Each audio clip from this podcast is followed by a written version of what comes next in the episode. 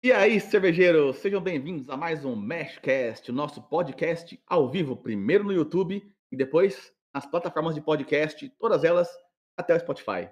Posso mais falar com melhor, que o Rafael já tá me xingando já. Eu vou continuar falando, né? Vai, vai, vai que eles um dia pagam nós, né? Hoje tá sendo na segunda-feira, cara, porque amanhã a gente não vai conseguir fazer, porque amanhã é aniversário do nosso grilo do, do, do podcast, nossa voz da consciência, do Rafael.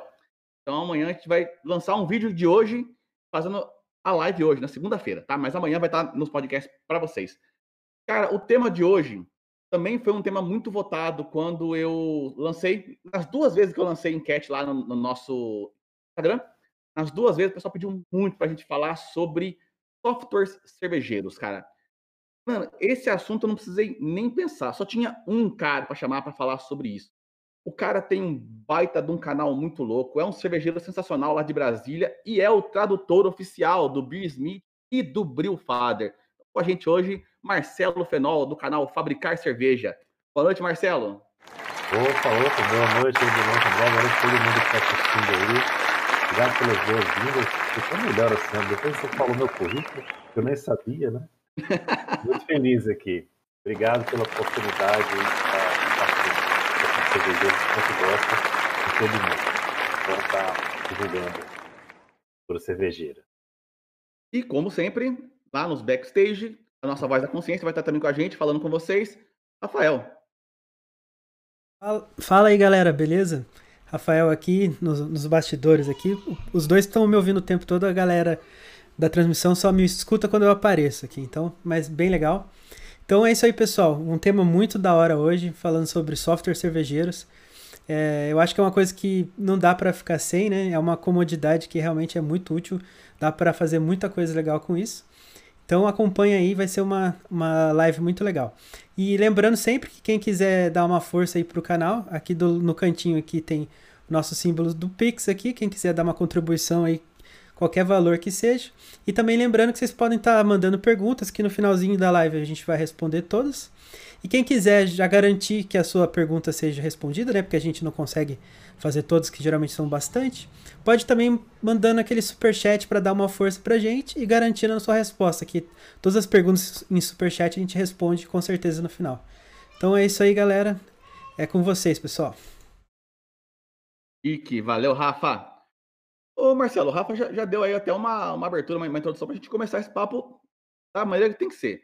Antes da gente falar de software, antes de software existia o cálculo manual. Cara, cálculo na mão, dá para fazer? Compensa fazer cálculo na mão hoje em dia, Marcelo?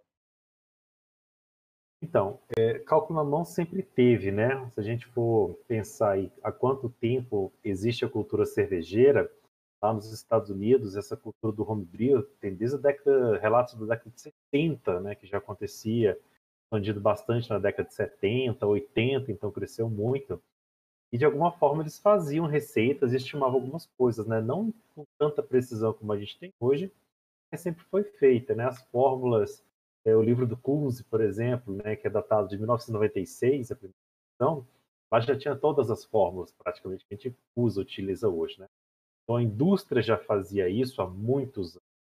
Simplesmente a gente adaptou isso para o caseiro. Mas existem né, outras formas de se calcular que não essas que a gente está acostumado aqui. A indústria já faz aí há muitos anos. É, eu já vi muito software bacana, já vi muita automação feita, por exemplo, até mesmo em planilha Excel. Eu acho que tudo é possível, tudo é uma questão de facilidade, é, aprendizado, conhecimento, segurança em você utilizar uma ou outra técnica, acesso aos dados dos insumos. Né?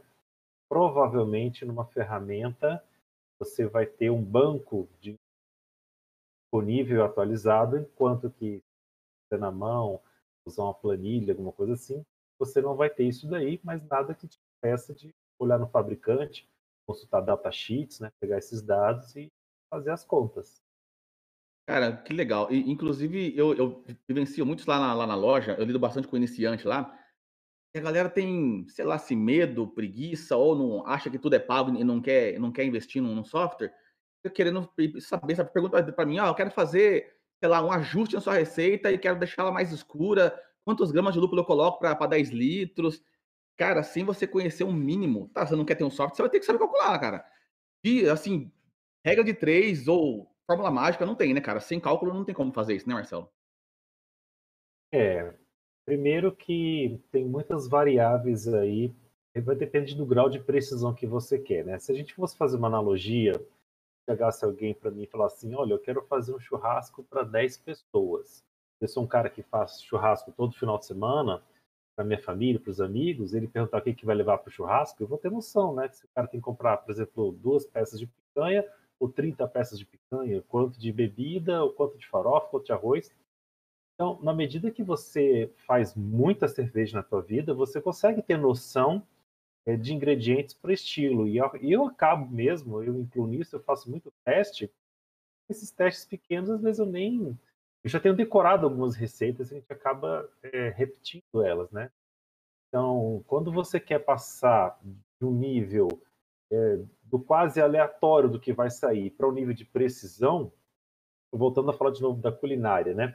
Quando você quer ali fazer determinada sobremesa e precisa, precisa precisamente saber quanto de açúcar você vai colocar, quanto de ovo, quanto de farinha. Se você colocar aquilo naquela precisão vai ficar muito doce, vai ficar sem doce, né? não vai dar a elasticidade que você quer para a massa por conta do ovo, por exemplo. Então, se você quer acertar a tua receita um nível maior, né? não quer simplesmente sair cerveja de qualquer jeito, mas ser uma cerveja com mais qualidade, então você vai ter que usar não só os recursos da ferramenta, mas conhecer os teus insumos, sua água, tudo aquilo que varia também é de receita para receita, né? Não é porque você está usando sempre aqueles mesmos insumos, o insumo é sempre a mesma coisa.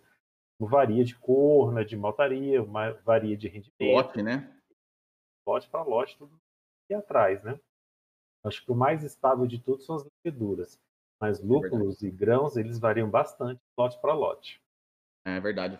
É, cara, isso, isso, que você falou complementa muito uma coisa que um dos meus primeiros mentores, o Ginter, lá na época do Homebrew Talk Brasil, falava, cara, Dá para você aprender a fazer cerveja sem usar um software, com a prática você vai, você vai aprendendo, mas você utilizar um software, uma ferramenta de auxílio no, no desenho da receita, otimiza muito o seu processo de aprendizado, né?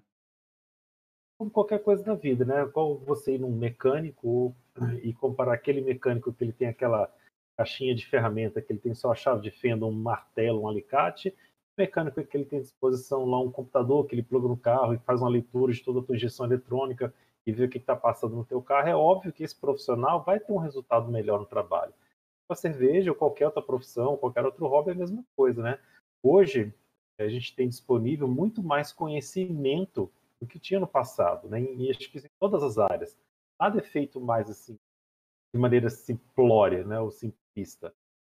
Hoje tudo é, você tem recursos para fazer as coisas melhor. Agora a gente também não pode se acomodar, não pode ter preguiça, né? E, e não pode também ter aquele espírito do que tudo tem que ser de graça, né? você tem que investir você naquilo que você quer. É, infelizmente, muita gente ela não quer nem investir financeiramente em si próprio, né? em agregar conhecimento, e também a coisa do investimento do tempo, é a tal da preguiça mental. Né? Todo mundo só quer o mínimo possível para ter resultado. O negócio pronto na mão, né, cara? É, isso não é bom para ninguém, porque na maioria das vezes você consegue até fazer alguma coisa, mas você não está sabendo por que você está faz, fazendo aquilo, quais os efeitos daquilo, né? Vou dar um exemplo de novo na culinária. Você pode ir lá, poxa, eu quero fazer risoto. Beleza, você vai lá, risoto deixa eu pegar uma outra coisa aqui, quero fazer massa de pizza. Vai ter uma coisa mais interessante. Beleza, eu estou seguindo lá, pego a farinha, misturo com água lá, bato, coloco o fermento, tal jeito, está seguindo a receita. Mas você está sabendo o que está acontecendo com o glúten? Qual é a diferença de você bater lento, bater rápido? entre deixar descansando em temperatura ambiente, descansando frio, qual é o efeito sensorial daquilo na massa da pizza, como aquilo lá vai se transformar em crocância ou vai, ou vai crescer e ficar fofinho. É, esse tipo de conhecimento não está em receita. Esse está no estudo, está no livro, está no curso. E, e, eu, particularmente, eu acho que esse tipo de conhecimento na cerveja também faz muita diferença. Você saber todos os porquês. Por que, que você está misturando uma hora e não 45 minutos, né? Quem diz que tem que ser uma hora? Né? Por que, que você está fazendo aquela temperatura? Né? E não mais acima e não antes? Por que esse grão? Por que não a mistura de dois? Qual a influência disso? Então, esse conhecimento, eu acho que falta em muita gente. Né? A gente pode agregar e além. E fica, e fica... Não, mano, e fica a dica pro pessoal, Sim. cara. Esses porquês minuciosos, cara, vai lá no canal do Marcelo, o canal Fabricar Cerveja. Ele tem uns vídeos muito legais. Cara, eu vejo todos os seus vídeos com essas respostinhas pequenas, mas que fazem muita diferença, cara. Você lançou esses dias o porquê de, da mostura é, ser de uma hora e não de 40 minutos. Foi muito Exato. legal esse vídeo. Bom, chique, mano. Vamos, vamos começar a dar uma, uma aprofundada aqui. Mas antes da gente falar dos nossos dois principais é, lutadores aqui hoje, Além do Beer Smith e do Brewfather, que vai ser o foco da nossa conversa hoje, o que, que você conhece mais legal de, de software cervejeiro por aí, Marcelo? Então, né, tem, tem muita coisa por aí. É, tem desde softwares pequenos, vou, vou, falar assim, pequenas calculadoras, né? Tem, tem apps, por exemplo, pequenos disponíveis aí, tanto para a plataforma Google quanto Android. Tem um app que eu gosto muito que chama Lúpulo, uma base de dados muito legal de lúpulo, uma coisa bacana para você pesquisar. É, tem muita coisa web também, como lá no site do Bruce Friend, que tem aquela calculadora fantástica que todo mundo conhece, mas lá também tem um software de elaboração de receita, que é muito bom também. E é totalmente gratuito. Ah, então, tem chique. muita coisa que existe, mas tem pouca coisa que vinga, né? Então, hoje a gente dois aí grandes, é, grandes produtos, né? Beer Smith, que é um software que já tem mais de 10 anos, líder de mercado e o Fader crescendo em velocidade vertiginosa, né? Um software que deu certo. Você se lembra da, daquele site Brewtoad? Sim. Nossa, eu, eu usava bastante ele quando eu estava começando no Beersmith, já estava começando a, a, caminhar bem no, no Beersmith, mas eu gostava de usar o Brewtoad porque ele tinha um banco gigantesco de receitas, ele tinha um editor de receita básico que você podia pegar ou criar coisa nova, ou pegar as deles e fazer alterações, ele ainda tinha, ele ainda tinha conversão das, das, do banco dele de dados em Beersmith também, né? Isso, né? Salvava no formato XML lá que você podia importar para o Beersmith. Né? E também do próprio Beersmith salvar XML e importar nele também. Um formato lá que eu nunca nem descobri onde é que era, era um tal de Join. formato Join. Até o Beersmith tem esse padrão aí que eu nem sei qual é o aplicativo que usa. É uma é pena que eles, que eles, não continuaram, né? Era um site muito legal, cara. Nossa, é. como, como, eu usava aquilo de, de referência para poder criar receita, cara. Nossa. Exato. Bom, vamos lá então. Vamos começar a falar dos nossos caras. Vamos, vamos falar primeiro do, do líder de mercado, né? Vamos falar primeiro do Beer Smith. Você uhum. que aí foi o, o, tradutor oficial da versão 2 em diante. Então, para a gente um, um contexto geral, o que, que é o Beer Smith, cara? Então, o Beer Smith é um software que ele vem aí há 10 anos evoluindo e para mim é, é o software principal mais vendido no mundo. O Brasil, se eu não me engano, é o terceiro maior público do Beersmith. Né? Vende muito, eu, eu, tenho até um contato mais próximo com o Brad Smith, né, que é o cara que fez esse software. Ele é um cara formado em informática. Ele começou sozinho construindo a versão 1 do Beersmith né, que é feito numa tecnologia até um pouco mais antiga, lá da década de 90. E aí ele evoluiu muito na parte de, de recursos, funcionalidades, mas ele não evoluiu tanto modernidade ergonômica, né? Então ele ainda tem uma tecnologia mais antiga, tem aquela cara de software dos anos 90, mas é um software muito bom. Gosto muito dele. É um software muito rápido de você fazer receitas, então é, eu particularmente, nesse tipo de interface, onde você tem todos os recursos numa tela, que você fica navegando, vem abrindo submenus, né? É, eu tenho uma facilidade e uma velocidade de elaborar receitas. Então, se, por exemplo, se eu trabalho num lugar que eu tenho que fazer 3, 4, 5 receitas por dia, eu gosto desse tipo de software porque ele é muito rápido para você fazer. O Business tem várias vantagens também tem o banco de dados mais completo e mais atualizado que existe de todos eles. Né? O banco deles é muito redondo. É um software que tem pouquíssimo bug. Pouquíssimo. Tem muito tempo de mercado, muita coisa já foi corrigida, né? Agora mesmo está fazendo até um teste aqui da versão mais nova, que vai lançar agora no mês que vem. Outro recursinho mais simples, mas ele é muito isento de bugs e erros, e isso é uma grande vantagem. É, eu gosto bastante, eu, eu, uso ele já, eu uso ele desde, desde o começo, cara, eu comecei a fazer cerveja em 2002, 12, comecei a usar ele em 2015, antes disso eu não acabei não, não catalogando nada. Eu, eu usei a versão 1, quando, quando ela, ela já era de graça, cara. Eu baixei a versão 1 dela por bastante tempo, cara. E depois eu comprei a versão 2 e a versão 3. E é, essa, eu, eu sou um cara muito ruim com tecnologia, muito. Cara, muito velho, cabeça de velho. Eu demoro demais para aderir novas te tecnologias. E essa cara dele, de Windows 95, foi muito amigável para mim, cara. Ele tem uma usabilidade muito fácil, o menu tá lá em cima, tá tudo ali. É só você ir da direita para a esquerda que você vai conhecer todos os recursos dele. Ah, quero conhecer o software. Cara, vai clicando item, item lá de menu, vai descendo, clicando um por um, que você vai percorrer tudo. Tem, tem novidade. Diferente dessas softwares mais modernos, né, tipo Facebook, Instagram, cara, tem recurso aqui, tem recurso aqui, tem recurso lá embaixo, tem que rolar. Né, tem aqueles é menuzinhos lá que você tem que entrar e lá abre outro, e abre outro, e a janela empurra. Então as coisas são mais espalhadas. Eu também tenho mais dificuldade. O, inclusive tem uma versão do Smith que é a versão mobile, né? A versão para celular, que a galera sempre falou muito mal, muito mal. Eu nunca usei, mas o uhum. Rafael, Rafael tem a versão, a versão mobile dele, cara, o Rafael manda e desmanda no, no, no Smith lá, né, Rafael? Então, é, eu, eu, tenho... eu tava me intrometendo já nesse ponto da conversa para falar justamente disso. É, tem duas coisas que eu gosto mais da, da versão mobile. Não que ela seja muito refinada, porque é um aplicativo simples também comparado com outros apps. Mas por si só, ela já é mais moderna do que o Beer Smith no computador. É o layout dele. Eu já sou o contrário do André. Tudo que é tecnologia eu gosto pra caramba. Eu sempre sou early adopter, eu sempre tô usando na frente. E o Beer Smith no computador eu tenho um pouco de aversão por isso. Essa cara de Windows 95, apesar de ser muito prática, para mim eu acho muito velho, muito feio, assim. E no celular, pela praticidade de você conseguir fazer. Às vezes eu tô alterando receita ali fazendo a cerveja, tô fazendo uma outra receita já da próxima, já tô ali na panela mesmo, já tô mexendo, criando coisa, então eu acho isso muito prático. E também no celular também ele é bem fácil de usar. Ele não é tão completo quanto no computador, mas a parte principal que dá para você fazer ele você consegue trabalhar tranquilamente ali. Então eu gosto bastante dele assim, nesse nesse sentido. Há uns seis anos atrás, o que eu mais gostava da versão da versão celular é porque tinha, surgiu o conceito da nuvem, da receita da nuvem. Então isso permitia você criar a receita, jogar na nuvem, ia lá na Shop com o celular e lá você abria e aí o cara já falando assim, olha, esse malte não tem, eu tenho um tal. Então, opa, então deixa eu ver aqui quais os efeitos dele na receita. É, oh, esse lúpulo não tem, deixa eu já adaptar aqui. Então, isso valia muito a pena.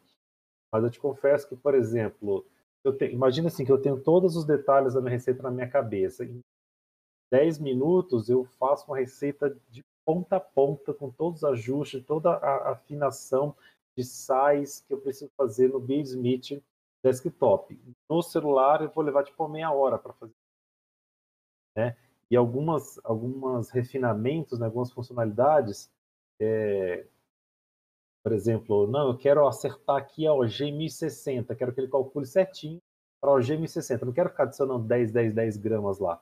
Então, recurso que na web, é, desculpa, no desktop é muito rápido, né? O arredondamento de valores também. Você escalou numa receita, e aí fica aqueles valores tudo picado, né? 275 gramas, 13,8 gramas. Então no desktop é muito rápido para você arredondar esses valores, né? Tá lá, é 287, beleza, então vou arredondar para 300. É 11 gramas, deixa eu baixar isso aqui para 10. Né? E isso daí é muito rápido de fazer. Eu, eu gosto de fazer isso no desktop. A versão 3 ainda deixou isso mais fácil, né? Você não precisa nem, nem abrir o insumo, né? Você dá um clique só, ele, ele abre para você mexer só no, no, número, né? Exato. Você pode clicar lá naquela própria barrinha, né? Nas barrinhas de amargor, de cor ali, você pode fazer ajustes por ali também. Cara, isso foi uma função que eu demorei para ver que ele tinha. Hoje em dia, eu só vou jogando o que eu quero de, de ingrediente, eu não ajusto nada. Aí eu vou na porcentagem de grão, ajusto a porcentagem, depois eu vou na barrinha de OG, ajusto a OG, depois eu só arrumo a questão de, de, de arredondar. Isso Ficou muito legal, cara. Ele tem umas travas bem legais, né? Por exemplo, você quer fazer uma determinada receita e você tem na sua cabeça, não, eu quero 70% do base, 20% eh, de trigo e 10% de aveia. E aí você faz essas travas, vai subindo um e o outro vai acompanhando, né? Não tem essa proporção. A gente fez uma, uma receita há um tempo atrás, que a gente deixou o, o, pessoal do canal escolher. A gente foi fazendo, fazendo enquete lá na aba comunidade do canal, a gente chamou de YouTuber. Eu fiz dessa forma. Primeiro eles votaram os maltes, aí eu fiz eles votarem as proporções dos maltes. Foram quatro maltes. Depois os lúpulos, fiz eles botarem quantos IBUs ele queriam de, de, cada lúpulo e em que etapa de colocar, porque daí eu só ia colocando essas informações do Beer Smith e ele me deu a receita, cara. Bacana mesmo. Muito legal. Uma outra facilidade que eu, que eu vejo, desculpa te interromper, Rafael, é, é, a gestão de subpastas. Você pode ter uma, uma, um arquivo hierárquico muito grande. Eu tenho um banco de dados assim. Então, receitas que eu faço para amigos, receitas por estilos, eu consigo organizar isso muito bem numa estrutura hierárquica, que me facilita e tudo mais. É justamente isso que eu ia falar agora. Essa parte de banco de dados do computador, né, do, a versão de desktop é insuperável. Porque no celular você não consegue ter essa mesma versatilidade. E outra coisa, para você guardar os dados, você tem que guardar eles na nuvem. Né? As receitas você tem que já ir direto e salvá-las na nuvem. Quando eu comecei a usar da primeira vez, é, eu não me liguei a isso. Eu quase não usava esse recurso da nuvem. Eu gravava as receitas todas no celular.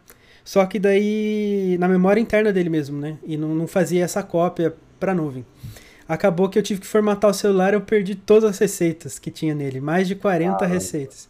Aí depois, quando eu reinstalei o aplicativo, né, que eu, que eu arrumei o celular e tal, aí esquece, eu não guardo mais nada na memória do celular, eu já gravo tudo direto na nuvem, porque em qualquer, aplica qualquer celular novo que eu instalar o aplicativo, ele já vai estar tá lá acessível, né? Porque a conta é uma só.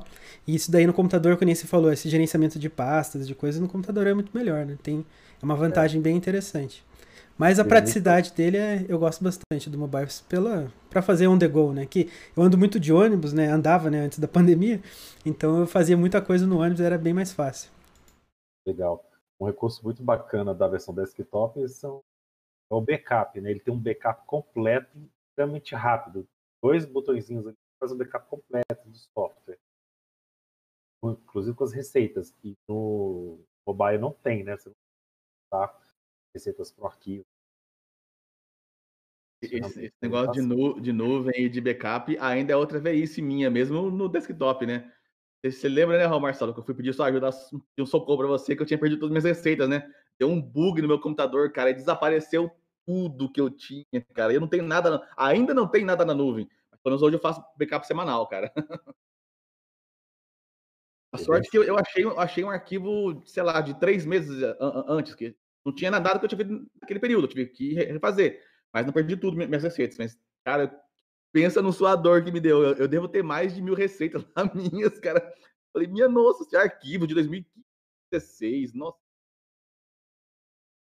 Tem outro recurso que eu acho muito legal do Smith, que é a possibilidade de você é, não ter todos os ingredientes que existem disponíveis na, na aplicação. Você pode facilmente apagar coisas que você não trabalha, que você não tem acesso, marcas que você não tem acesso, né? e ter, às vezes, variações com notas nos ingredientes. Por exemplo, a minha versão do desktop, todos os meus lúpulos ele tem umas notinhas lá, que são os códigos que eu inventei, em relação ao perfil aromático, intensidade de aroma, quantidade de óleo, né, que me facilita na hora de projetar uma receita. Isso, para mim, é uma, uma grande vantagem também, né? Você pega outros softwares que estão, por exemplo, totalmente webs, você sempre vai ter aquele banco gigantesco lá e às vezes fica difícil para você achar aquele malte que você quer. Né? Poxa, eu estou querendo aqui pegar o carapios, aí me acha lá 20 carapios. Eu boto lá caramelo, não sei o que, aparece 200 marcas de caramelo. Até você achar aquela que você quer, mais complicado, né? Bom, falamos bastante coisa legal, mas e aí, o que, que você enxerga de pontos negativos do, do Smith, cara? É, o, o Smith ele não tinha uma versão web, né? Agora ele já tem uma versão web, ele é, ele é muito fácil, ele é muito parecida com a versão desktop, né? A própria sabia. interface. Ah, é. depois você dá uma. Porque, na verdade, não sei se já lançaram oficialmente. É, ó, oh, spoiler, ó, oh, spoiler! é, você me falou aqui agora, cara, eu acho que não lançaram ainda, né? Por isso que eu tô mas é porque eu já estou testando há um tempo, então tá, então provavelmente é isso. É, ali no site Beersmith Recipes, você encontra suas receitas na nuvem, logando lá você tem acesso agora às suas receitas da nuvem, é fácil web para você fazer as receitas. Está lançando agora, e aí todo mundo que tiver aquela assinatura mensal, né, o Beersmith tem duas formas de você aquela assinatura perpétua, que você compra uma vez não paga mais, mas não tem direito a novidades, assinatura mensal, né, anual.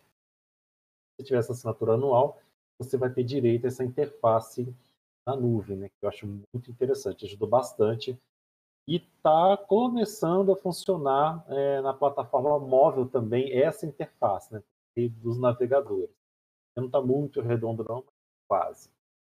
É, a parte de tradução é que ficou complicada, porque é, por questão acho que de arquitetura deles, eles não conseguiram usar o mesmo arquivo que a gente traduziu para a versão desktop é, nessa parte web. Então você tem que usar, para quem precisa realmente do idioma português, usar aquele tradutor do Google. Muitas vezes ele mata na tradução, né? Assim como é também na versão mobile, que também não consegue usar o arquivo que foi traduzido. Para traduzir na versão mobile acaba também prejudicado quem tem dificuldade de usar no idioma inglês. Acho que a maior dificuldade talvez seja essa aí, o idioma, né? Mas 100% a gente não software traduzido em português.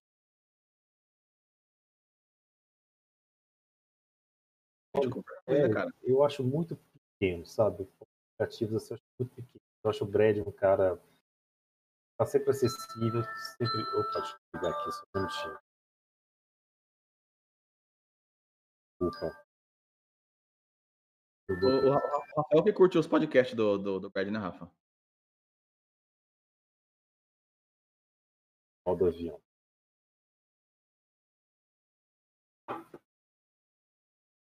Tem muito convidado diferente nos podcasts deles, né? E essa galera que a gente só lê os livros tal, você vê lá os caras é. falando, lá conversando. É uma coisa é. muito legal, cara. É legal mesmo. Tá. Deixa eu falar aqui com o cara que criou é, Briotech. Né? Deixa eu falar aqui com o Kunze, né? Deixa eu falar aqui com o cara do Brulose. Eles têm acesso e os caras são acessíveis e os caras são gente finíssima, né? Nem, ninguém que você tá naquele podcast assim parece estrela, né? Parece caras assim, nada, né? Então, são muito acessíveis, é bem diferente. Mas também, cara, reconheço que é uma cultura bem diferente da nossa. Às vezes, vendo assim, puxa, isso aqui não dá para implementar para o Brasil. Esse conceito que ele está trazendo, né? O, o, jeito do americano é diferente do. Dá para. É verdade. Cara, que top, mano. Ó, sei. Vamos continuar com esse papo aqui, mas eu acho difícil de bater, porque o Brisbane, para mim, mas, cara, vamos falar então do Bill Father. Já confesso para você aqui que eu vi muito pouca coisa em relação a ele. Já vi vídeo do Jamal, vi vídeo lá no seu canal também. Mas eu, não, eu mesmo não cheguei a fazer experiência. Eu nunca, eu utilizei. Aqui na, na região da Conservap, o, o, Dota, o presidente da, da Conservap, está usando. Já me falou para usar, mas eu sou teimoso, né? Quem sabe depois desse bate-papo eu vou lá olhar. O que, você me fala do Brewfather, cara? O que, que é o Brewfather? Então, o Brewfather é um software europeu muito bonito, né? muitas funcionalidades, ele tem uma estética, ele, visual muito bacana. Ele tem uma grande vantagem que a interface dele é, é idêntica, tanto no desktop, quanto no celular, quanto num tablet. É idêntico. O mesmo código-fonte, tudo é igual. Então, você tem essa, uma facilidade muito grande de fazer. Diferente aí do Bill Smith, né? Que, que na, a interface do celular é muito diferente, mas o modo de usar é, é igual, mas a interface é diferente. E aqui não, aqui é idêntico, igual, igual, igual. Então isso é muito bacana.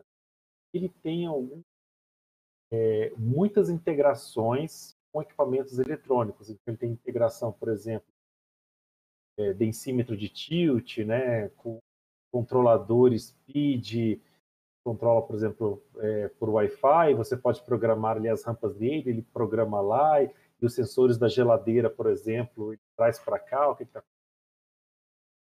essa parte que é muito poderosa, né? É assim, a cereja do bolo, né? não é o grosso. E o grosso, que é o que 90% precisa, ele tem, mas aí, a hora que a gente puder falar assim, dos probleminhas, a gente fala desses probleminhas. Mas ele é muito bacana. É, um software novo, né, tem um ano de mercado apenas, está crescendo. Tem muita coisa para crescer. Bom, me fala então o que você viu de vantagem nele, cara. O que ele trouxe de vantagens, de coisas legais.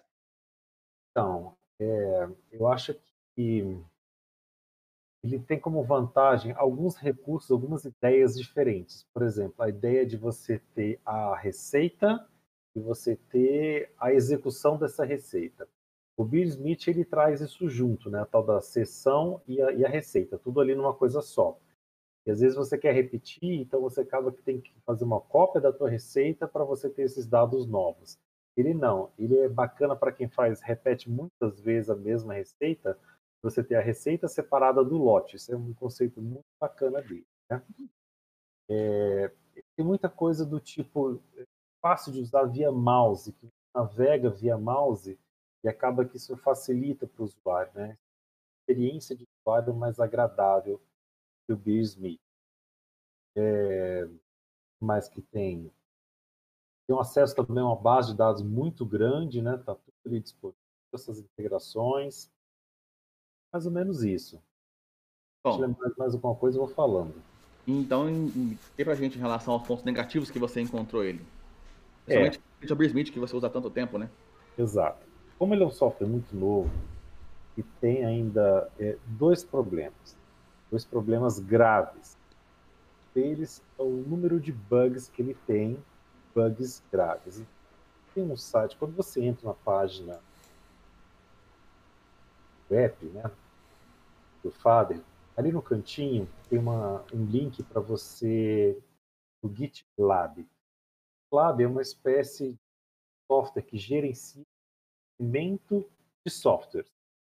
E você consegue ver, por exemplo, os dados estatísticos de problemas que ele tem. Então, ele tem lá um cadastro hoje, 700, estou olhando aqui agora, está o dado de agora, tem 742 inserções de usuário. Dessas 742 inserções, a maior parte é pedir funcionalidade. Beleza, ok. Mas eu tenho aqui hoje ó, 130 133 bugs reportados. 133 bugs é muito bug. Né? É, dessa parte de funcionalidades, é interessante porque elas passam por vários estágios, levar um estágio de aceite, estágio de pesquisa de como se fazer até a implementação. E você tem acesso a esse tipo de informação. E agora a parte aí de, de bugs, eles entram também no processo deles, né? E hoje eu tenho 78 desses bugs sendo é, trabalhados. Então, de todo esse lote de 133, 78 estão sendo trabalhados hoje ao mesmo tempo. Então, que, assim tipo, que tipo de bugs que aparecem nele, por exemplo? Olha, tem bugs simples e bugs é, assim, assim, genéricos específicos. Tá? Os, os genéricos, que mais nos afetam. Às vezes você vai, você gera uma receita e tem lá aquecer a água a 193 graus centígrados para fazer o machine. Entendeu? Cozinhar o negócio, mano. É, é, uma coisa, é um erro que deu lá e você tenta consertar, você não consegue. Você apaga a receita com a outra do zero e às vezes isso resolve. Né? Uhum. Então, bugs assim. Bugs específicos, olha aqui. É, perdendo dados na integração com iOS. Então, se você ler aqui, você consegue ver todos eles, né? É, a temperatura perdeu a data da leitura da temperatura no mostrador tilt.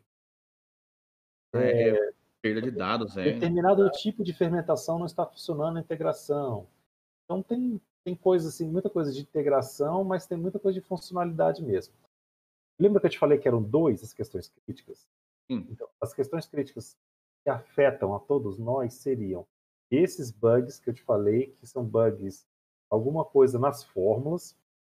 Tem um outro bug que eu acho muito crítico, que é a qualidade de dados no banco de dados dele. Eu já peguei muito erro no banco de dados. Por exemplo, já peguei, é, deixa eu ver aqui, amargor de lúpulo 47 alfa-ácido, por exemplo. Já peguei é, rendimento de grão lá que o açúcar tem 1046 de rendimento, é o rendimento máximo. A rendimento de 1098, possível, Não. nada disso. Então tem alguns itens, né, esse problema. E ele, diferente do Bill Smith, não tem como você ter esse banco local. Porque se é um erro que você vê, você vai lá, ajusta no Beer Smith, né, bota o valor e tá o seu banco ali não não tem mais problema. Mas não, aqui é um banco online. Então, a única forma hoje de você corrigir, ele tem uma gestão de estoque, então você pega aquele ingrediente, traz para o seu estoque, corrige no seu estoque, e quando você for bolar uma receita, você tem que de puxar do estoque do banco de dados. Caramba, mano. Dá uma, uma complicada, hein? Tá. Então, principalmente para quem é iniciante, tem a, a, a perspicácia de olhar ali e ver que 47% de alface é um valor totalmente errado, ver que uma coisa mais simples, né, que 1096 de rendimento é impossível, né? É, então tem algumas coisas assim meio, meio chatas. Ele tem uma coisa que é interessante que ele tem, ele tem uma funcionalidade, cara, que não tem no Bismith, é legal, que é, é, quantidade de enzimas, o poder enzimático, né? Então é o fator limiter, né, que tem no, nos grãos. Então o fator limiter ele indica quanto de enzima tem é, um determinado grão e diz se ele é capaz de converter ele mesmo em outros, ele só dá conta de converter ele mesmo, se ele não tem enzimas e precisa de enzimas. Ele tem essa funcionalidade, eu acho muito interessante. Então, por exemplo, se você faz uma receita usando, quero fazer uma VIT, colocando ali 50% de trigo não, mal, não malteado, que eu não tenho enzima, e coloco, por exemplo, um malte base, um pale ale, não vai converter. Né? O, o, a enzima do pale ale não é suficiente 50% na receita de trigo não malteado. Teria que fazer com pilsen, por exemplo. Né? Então Entendi. são coisas interessantes, mas são coisas bem mais avançadas, né, André? Ah, com certeza, né? Mas, mas ele, ele, te avisa esse tipo de coisa? Se você fizer uma, uma, uma VIT, colocar lá metade de trigo maltado e colocar Viena, ele vai te falar que não vai converter? Não, ele não tem é, um semáforo assim que está te indicando, mas ele tem um lugarzinho que você vê esses valores. Ah, mas tá? então você, você tem que conhecer previamente, então, né? Exige um conhecimento avançado, né? Exato. Exato. E, e, como que ele é em termos de facilidade para você criar receita? Na, a gente falou do Beer Smith, que você colocar todos os ingredientes aleatoriamente, depois você ajustando as porcentagens, AOG, tudo na mão e ele te ajusta. O Brewfather faz isso? Faz, né? Ele também as funcionalidades, ele trabalha assim em janelas, então imagina que você tem a sua tela, ele vai é, separando cada pedacinho com uma coisa e você vai rolando a sua tela, né? Então você começa ali dizendo qual é o seu equipamento, depois qual o perfil, o tamanho da litragem que você quer, depois os fermentáveis, lúpulo, é, adjuntos, perfil de mosturação, a água cervejeira e vai descendo tudo na mesma tela, sempre rolando. Então você tem tudo isso, mas lembra que você tem que rolar, né? A hum. parte de água dele é bem interessante, né? mais completa que o Beer Smith. Ele tem alguns sais que a gente, eu costumo fazer em cerveja, mas, por exemplo, quem faz outras bebidas como vinho tem ali acesso. Ele tem alguns, alguns pontos avançados bem interessantes também. Bom, dá para a gente fazer algum, algum uma comparação entre os dois, então, para o pessoal ter uma, uma noção. Ah, eu vou, vou para esse, eu vou para aquele. O que, que você, consegue comparar entre o Smith e o Brewfather? Então, vamos, vamos pensar assim que a gente tem dois carros. Eu tenho ali aquele Toyota Corolla, tem ele 40 anos de mercado, sabe que aquele negócio não quebra, que aquele negócio anda, que é uma perfeição. Esse é o Smith, aquele negócio redondo. Mas aquele, aquele design já mais, mais antigo, né? Isso, né? Tem um, vai lá, tem um câmbio lá. Parece que é tudo tecnologicamente ultrapassado, mas não quebra. O negócio funciona. Você pode confiar, pode meter bala ali que o negócio dá uma segurança, né? Enquanto o outro é aquele carro ultramoderno que acabou de chegar, aquele Tesla, assim, mas que de repente está com tecnologias tão novas, pode acontecer dar uma informação errada e se você não é esperto o suficiente para reconhecer, aí você pode acabar se dando mal, né? E, e ambos têm versões para você testar, né? O Brisbane ele tem, para quem nunca usou, tem uma versão trial, né? De 30 dias, se eu não me engano, é 20, né? 21 dias. 21 dias. E uhum. o Brewfather me falaram que até X receitas ele, ele é de graça também, né?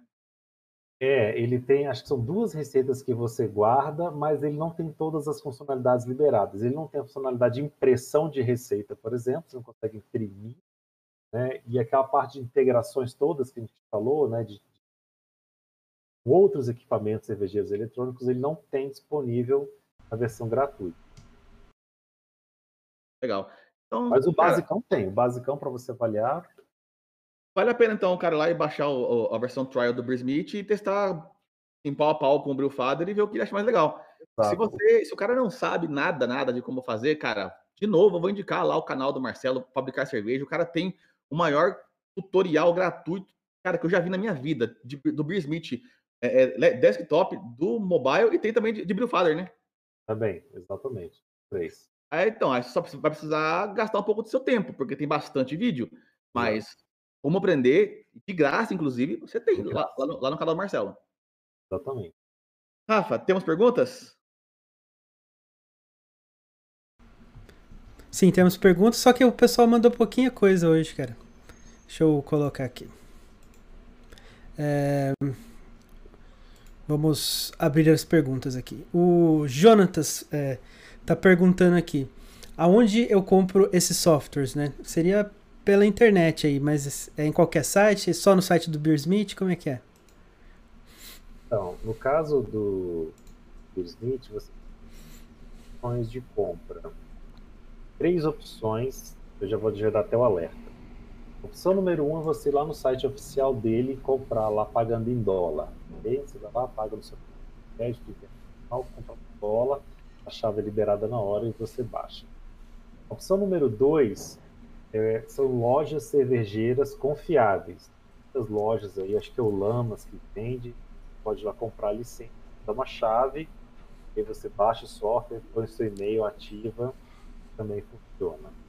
A terceira, que é aí vem o alerta, são sites e-commerce genéricos, como Mercado Livre e outros parecidos. Aí tem muita picaretagem, aí eu já não recomendo.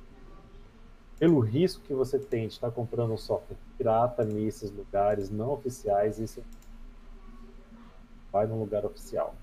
Cara, e pirataria, vamos combinar que é sacanagem, né? O cara tá aí há 10 anos dando o melhor dele para deixar a gente com, sabe, o melhor software possível. O negócio custa o valor, sei lá, de duas dogma, mano. De, é. de, deixa de tomar duas dogma e, paga o software que é, além de ser seguro, você tá ajudando o cara, pô, pirata pode dar bug, você pode perder todas as suas receitas. Não é legal a pirataria, né, cara? Exatamente. Coisas assim, cara, que são as porcas, né? É bem coisa do brasileiro esse negócio de não querer investir em nada, né? gosta de investir, gosta só de receber o fruto daqui. A gente tem que parar com isso. Ver, cara, que é uma coisa de mão dupla, você está se beneficiando, né? O valor não é astronômico. Tanto um quanto o outro são muito parecidos no preço. Salvo engano, o Beer Smith tem, tem dois preços lá, que é 15 dólares se você comprar aquela versão para uso eterno, você faz o anual, ou ao contrário, não, acho que é o contrário. 25 para você comprar e 15 o anual. A, a, versão, a, versão, anual também tem variações, né? De ouro, prata e bronze, não é? Tem, aquilo lá é mais número de receitas, mais número de usuários, né? Mas acho que a, a menorzinha atende a todo mundo que fazia. Eu, eu, eu, eu, comprei a versão eterna mesmo, não comprei a versão. Não a versão. E o Brewfather, onde você compra? Tá, só mais uma coisinha do, do Beer Smith. O, o app móvel você tem que comprar nas lojas é, Play Stores né, do, do Android. O do Brewfather você compra somente direto com ele. Né? No próprio site você coloca Brewfather, aí você tem. primeiro tem que criar um login, depois que você tem o login, é que você tem a opção de você comprar o software. Tem que criar um login lá antes. Algo mais aí, Rafa? Sim, Deixa eu abrir aqui.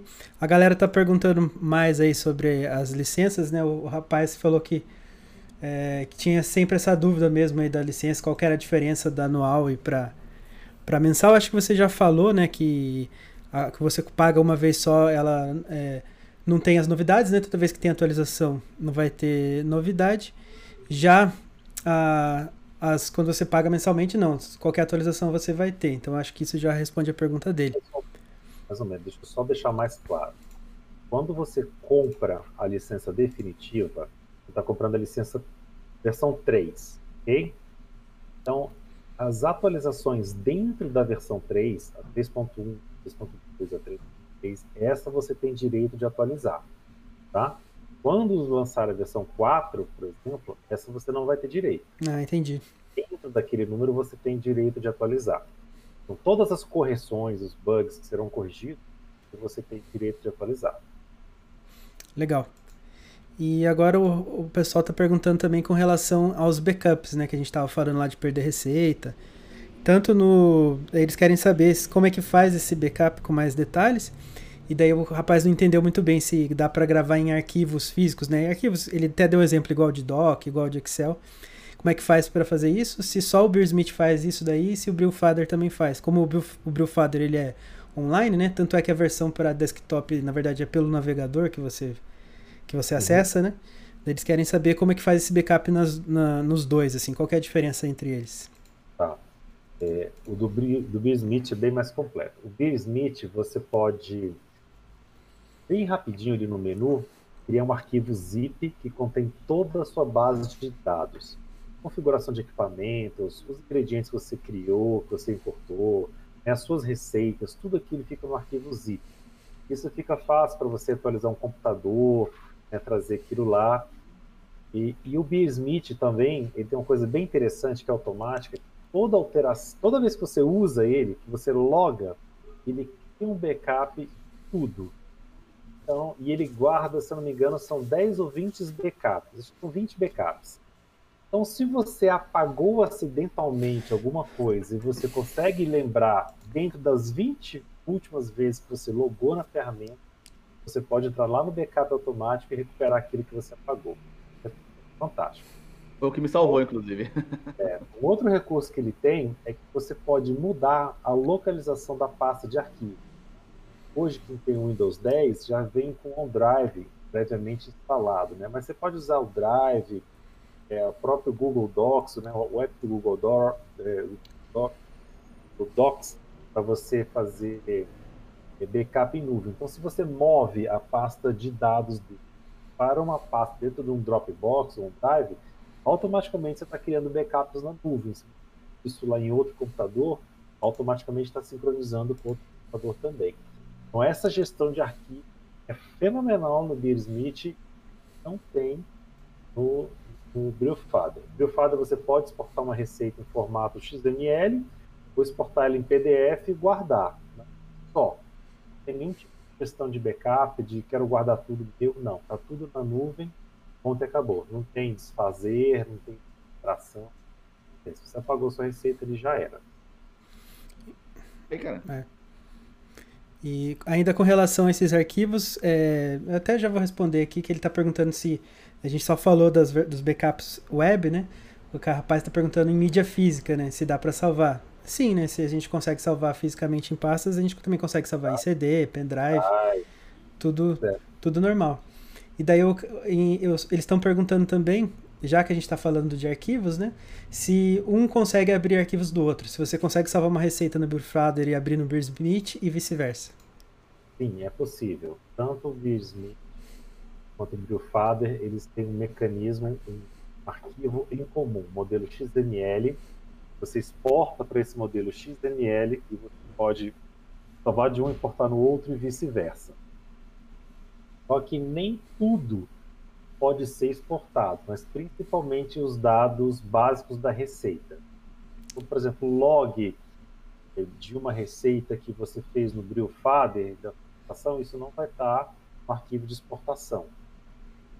Não consegue importar no Beersmith. Mas ingredientes, perfil de equipamento, perfil de mosturação, de fermentação, isso tudo vai. Legal.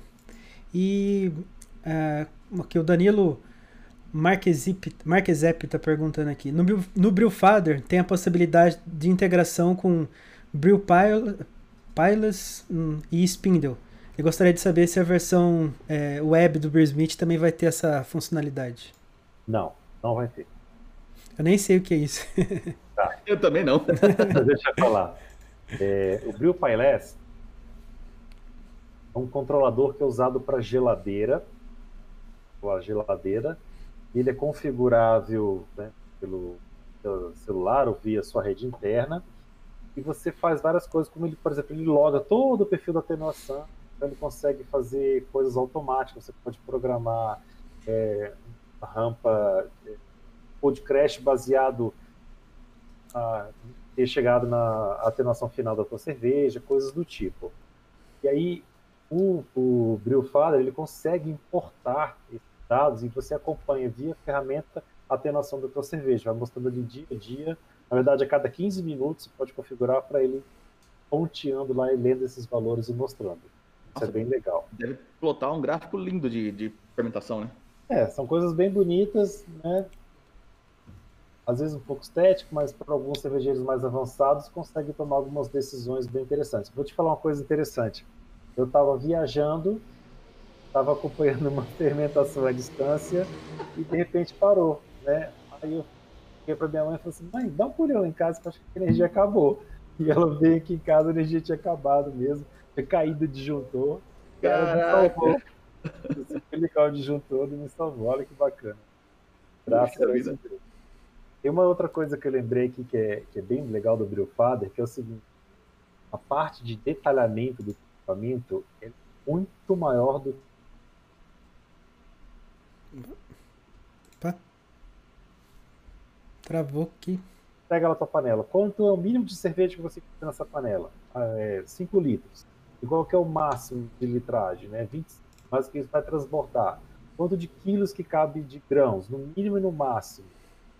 Quando você coloca isso tudo, ele programa melhor a tua receita para você não extrapolar. Ele não deixa algumas coisas acontecer. Aí sim gera um alerta do tipo, olha, adequei a. Você falou que queria 3 litros de água por quilo malte, mas eu tive que adequar para 4,5, porque na tua single vessel não dá para fazer 3 litros por quilo. Caramba! É bem legal aquele... É realmente a parte de, de cadastro do, de equipamento do, do Smith, ele já melhorou, né? Da, do 3, já melhorou bastante em relação ao 2. Tem aquele, aquele wizard, né? Que você vai avançando, colocando informações. Mas eu levo em média, quando eu mudo, eu mudo um setup de equipamento, eu levo de 3 a 5 braçagens para poder calibrar direitinho, cara. É, e eu não sei se acontece com você, mas eu mesmo no meu equipamento, eu tenho aqui umas quatro configurações do meu equipamento. Então, se eu, for, se eu vou fazer uma, uma receita de alta OG, eu tenho uma eficiência menor, né? Eu quero fazer menos cerveja, eu tenho ali um, uma relação água-malte, tem um fundo, eu tenho, uso single vessel, então eu preciso mínimo 5 litros de água até tocar nos grãos. Então tenho que configurar um espaço morto de 5 litros só para chegar ali. E aí minha água malte começa a partir dali. Então se eu fosse colocar, por exemplo, um quilo de grãos, eu estou colocando 5 litros de água só para encher, depois tem que botar mais uns 2 litros para molhar um quilo de grãos. Ficaria uma relação 7 para 1. Né? Então, dependendo do tipo de receita, se eu vou ou não fazer esparge, se é alto G, se é baixo Z, que é, por exemplo, uma sour, tudo tem perfis diferentes mesmo equipamento. É, eu tenho isso também. Eu tenho perfil de 10, de 20, de 30, perfil de high gravity, perfil da, de single versa, eu tenho um monte de perfil diferente também. Exato. Mas, de toda forma, eu descobri que eu levo de 3 a 5 braçagens. Então, eu troquei equipamento, eu peguei um novo, uma coisa nova, eu pego uma receitinha barata e vou fazer ela pelo, pelo menos três vezes, até eu, eu acertar o que deu ali. Eu faço, eu faço com meu pai, eu faço também sozinho, mas sozinho costuma sair, eu costumo errar 11 de 10. Mas quando eu faço com meu pai, é, ele é bem cri-cri com isso, né? Ele, meu pai ajudou a implantar as 9000 na, na Kodak aqui em São José dos Campos. Que massa, cara. E, cara, meu pai não admite imprevisibilidade. Eu, eu consegui fazer ele entender que eficiência é só dinheiro, é só quanto você consegue aproveitar do malte, não é qualidade.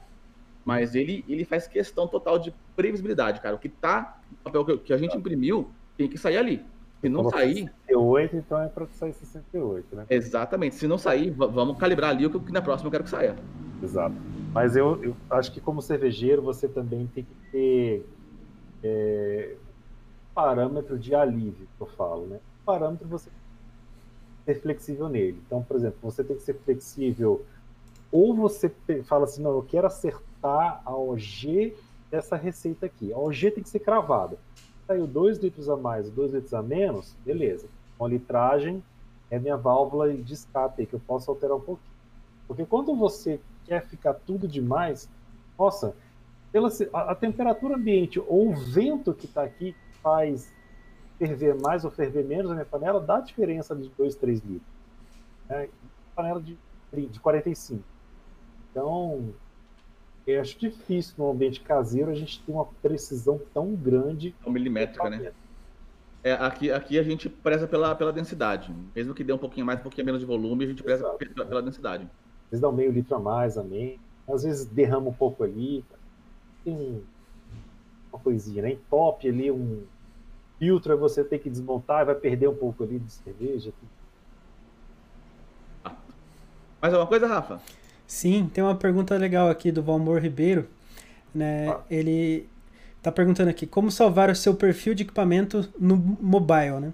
Então, é, se você for fazer direto no mobile, você vai conseguir salvar, criar ali no, no próprio profile lá de equipamentos, né, na sua pasta de equipamentos, você consegue salvar lá direto.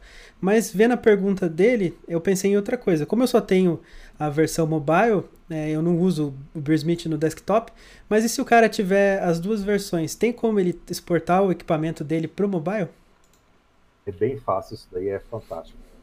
Olha só, lembra, lembra que eu falei que no, no Beersmith Desktop você pode ter aquela configuração dos seus ingredientes específicos, dos seus lúpulos, tais, de qualquer coisa, inclusive seus equipamentos. Então você pode criar uma receita, por exemplo, e colocar todos esses ingredientes que você tem diferente, tá?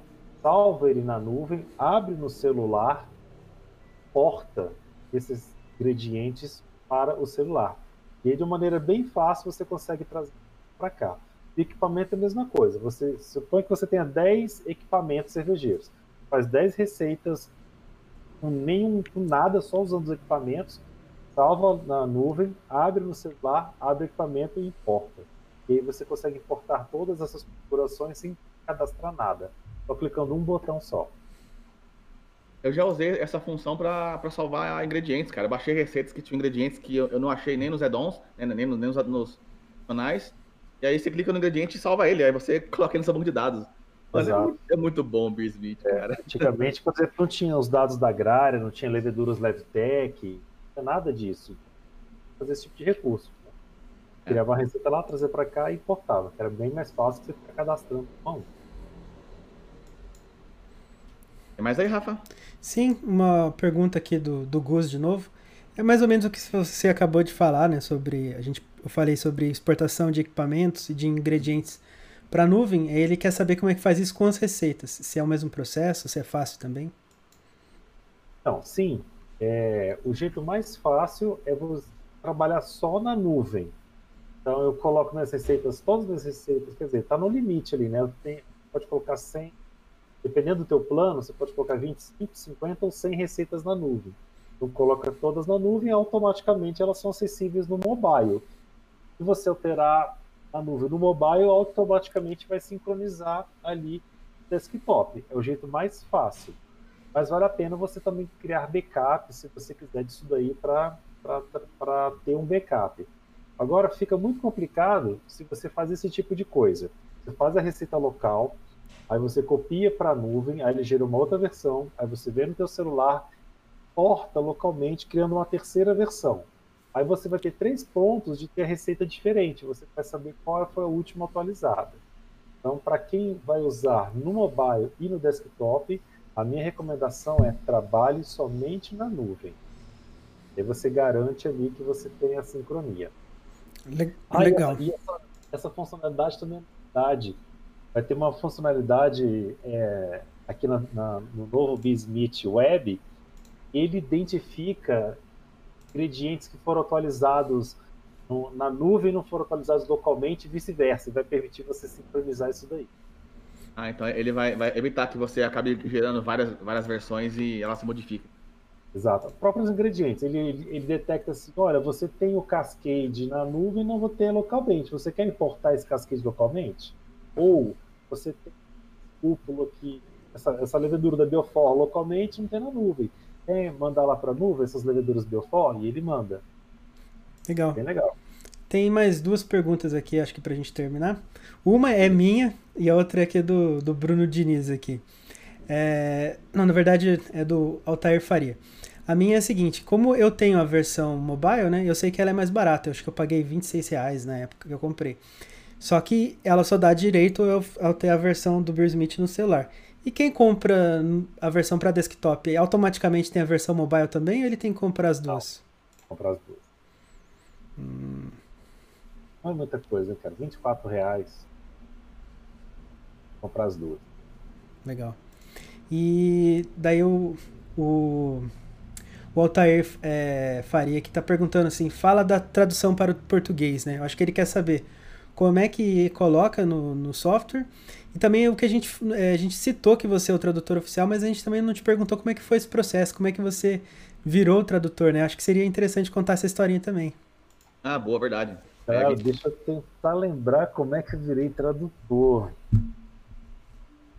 Eu, não lembro direito como é que eu virei tradutor, cara, mas eu, eu tava. Era, acho que foi o seguinte. Isso tem muitos anos, cara. Tem mais de seis anos. Eu acho que eu estava usando a versão supostamente traduzida aqui do, do, do 2022. Tinha muitos erros, tinha coisa que faltava. Às vezes a string era muito grande, aí ficava picotado, né? Aí ficava assim, ferme, aí você não sabia se era fermentação, se era fermento. E aí eu mandei uns e-mails lá pro, Fred, comecei a trocar ideia, perguntei como é que, como é que traduzia. Aí ele me explicou, ah, é o arquivo XML que fica lá, o lang.xml. Aí eu comecei a entrar na mão mesmo, é, fazendo lá, falei assim, olha, eu acabei que eu fiz aqui e melhorou bastante. Aí, aí ele falou assim, olha, você não quer traduzir oficialmente não e tal? Aí, tranquilo, pode ser. Aí ele me passou um aplicativo que, facilita essa tradução, para você não ter que editar na mão XML. Existe fosse um editor próprio do HTML de tradução, que ele abre é, todos os módulos do Beersmith nessa ferramenta.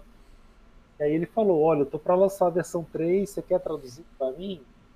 Ah, posso tentar. É, aí ele mandou assim, eram tipo 1.600 lá para traduzir.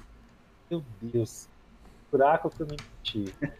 Mas e, e, outra coisa, não é só traduzir, cara. Você tem que voltar na interface e testar, porque tem uns espaços. Às vezes, uma palavra em inglês que, que só uma palavrinha faz sentido, às vezes em português não faz sentido. Você tem que colocar três palavras para explicar aquilo. E aí você tenta colocar e não dá certo, você tem que começar a criar abreviações, e faz, gera, salva, coloca lá, abre.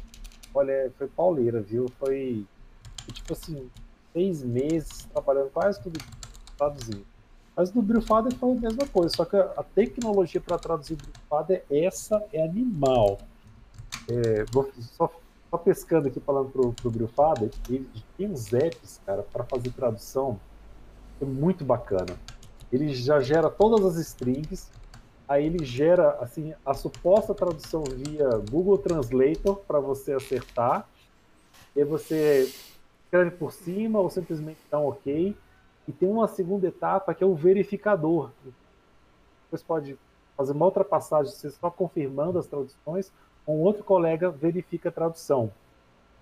E ele é inteligente, cara. Uma vez que você traduziu aquela palavra especificamente lá que você botou lá, que tinha lá levedura, e você traduziu para levedura, não traduziu que é fermento, próxima vez que aparecer este, ele vai colocar levedura.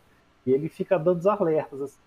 Você coloca um espaçozinho final, um ponto final, eu falo assim, olha, na string em inglês não tem um ponto final, não tem espaço, você quer corrigir isso? Então a tradução do, do Brufada foi moleza, foi cansativa, mas foi moleza, né? Foi muito amigável. Smith não, cara, ela eles vão lá na veia, testando. Caraca, mano. Ou seja, no, no, no, fim das contas, a gente conclui esse nosso bate-papo aqui com, com, cara, com essa conclusão.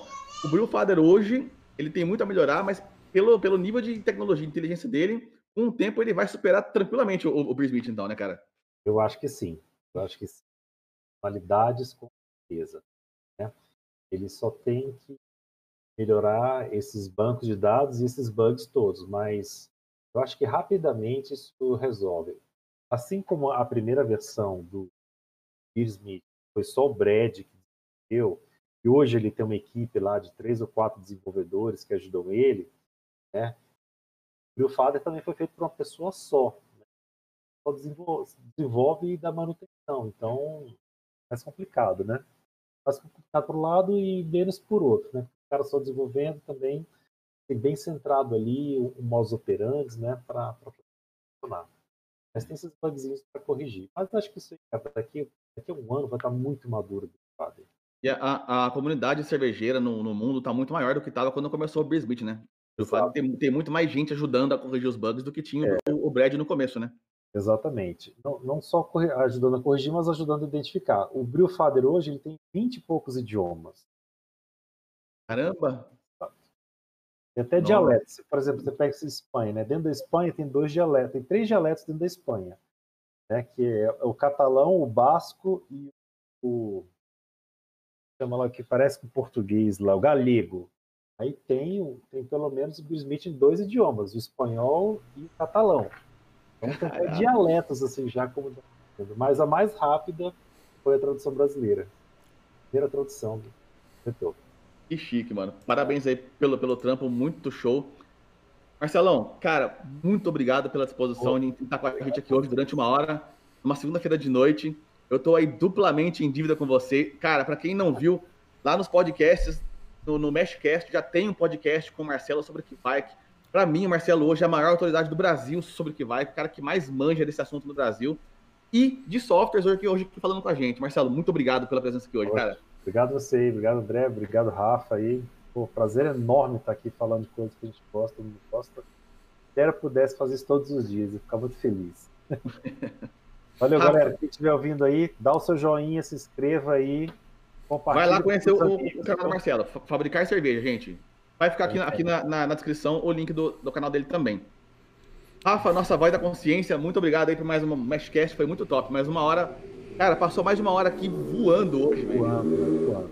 Foi mesmo, foi muito legal mesmo. Eu até olhei no relógio e falei, nossa, já, já deu uma hora, passamos alguns minutinhos já, porque o negócio tá muito interessante. Além das perguntas da galera, vai aparecendo perguntas nossas aí mesmo, né, André? Porque é muito legal, um tema bem legal. Então, brigadão, Marcelo. Como o André falou, galera, vai lá no canal do Marcelo Fenol Fabricar Cerveja, canalzão muito bom, muita informação mesmo, que vocês vão aprender muita coisa. Um abração, galera. Valeu por tudo aí. Boa noite, todo mundo. Obrigado. Até a próxima. Até a próxima terça, gente. Ah, e hoje, como de costume, vou colocar a caixinha lá no nosso Instagram para vocês votarem o tema da semana que vem. Opa. Falou, sucesso. gente. Um abraço, galera. Tchau, tchau. Até mais. Tchau, tchau.